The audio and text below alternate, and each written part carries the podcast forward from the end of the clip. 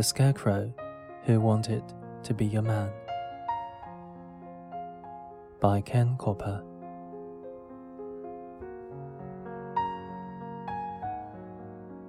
Once there was a scarecrow who stood all summer long in Farmer Smith's cornfield and waved his arms in the wind to scare away the crows. He did a good job of it too. He kept those great black birds from swooping down out of the sky and eating the corn before it could grow. But he was not very comfortable and not at all happy, since he was tied to a fence post. He could never lie down at night, nor go into the house to cool himself in the heat of the day.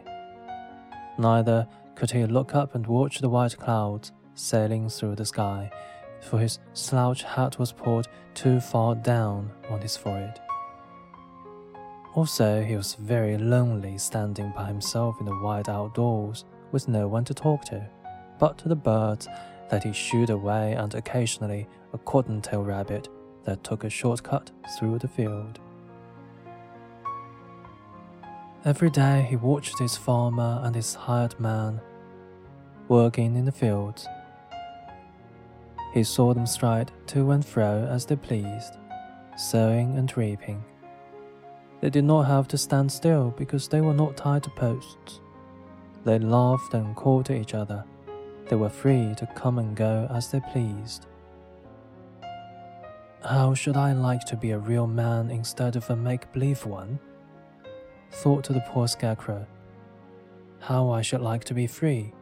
Then I should give up this lonely life and go about making friends. Just then, a tramp dressed in tattered clothes came by. He sat down to rest on a stile not far from the scarecrow. Oh, Mr. Vagabond, cried the scarecrow. You are just the one I want to see. I want to ask a question, if I may. Ask what you like, said the tramp, but I can't promise to give you the answer. I want to know what makes a man, said the scarecrow. I'm tired of being just an old coat stuffed with straw.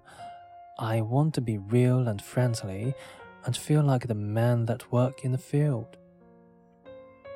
Ah, sighed the tramp. There is only one thing that can make you a man, and that is money jingling in your pockets. How do I get money to jingle in my pocket? asked the scarecrow. That is something I can't tell you, sighed the tramp. I don't know how to get it myself, not without working for it. You mean you have no money in your own pocket? asked the scarecrow. The tramp shook his head. But surely you are a man, said the scarecrow in surprise.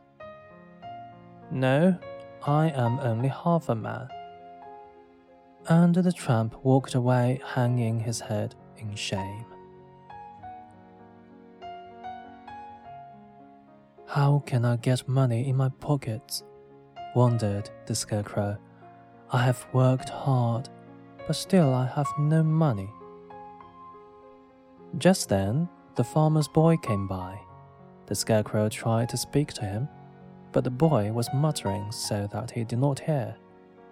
He was saying over and over to himself, Where shall I hide it? I have the money for a school picnic. I want to go down to the stream to swim, and I want to hide the money where no one can possibly find it. Then he looked up and seeing the scarecrow, said, I know. I'll hide it in your pockets, old fellow.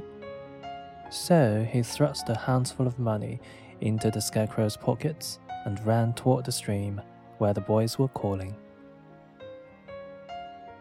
The scarecrow had not heard what the boy said because he had not talked very loud. But the scarecrow thought he was being paid for his many days of labor in the field. He jingled the money happily Now I am a man, he cried, and he felt his back stiffen so that he could climb down from the fence post. Off he went toward the town singing a happy song. But when he got to town, no one would speak to him. People passed him by without so much as a how do you do? They didn't even seem to see him. The scarecrow was very sad. Perhaps it's my clothes, he said. I had better get some new ones. So he went into a store and bought a new suit and a new hat. They were very becoming, and he was proud to walk out onto the street all dressed up in his Sunday best. But still, no one paid a bit of attention to him. I'm afraid money doesn't make a man, sighed the Scarecrow. Just then, a little girl ran out into the street. He ran right in front of an automobile. She would have been run over if the Scarecrow had not darted out into the street after her. He picked her up just in time and carried her to the sidewalk in safety. The people on the curb, who had seen the scarecrow risk his own life to save the child, began to cheer. The mother of the little girl came running out of her house with tears streaming down her cheeks and thanked him. All at once, the scarecrow felt warm and glowing inside. He looked down at his hands and feet and saw they were no longer made of straw but were of flesh and blood. He heard the crowd say, It takes a brave heart to make a man.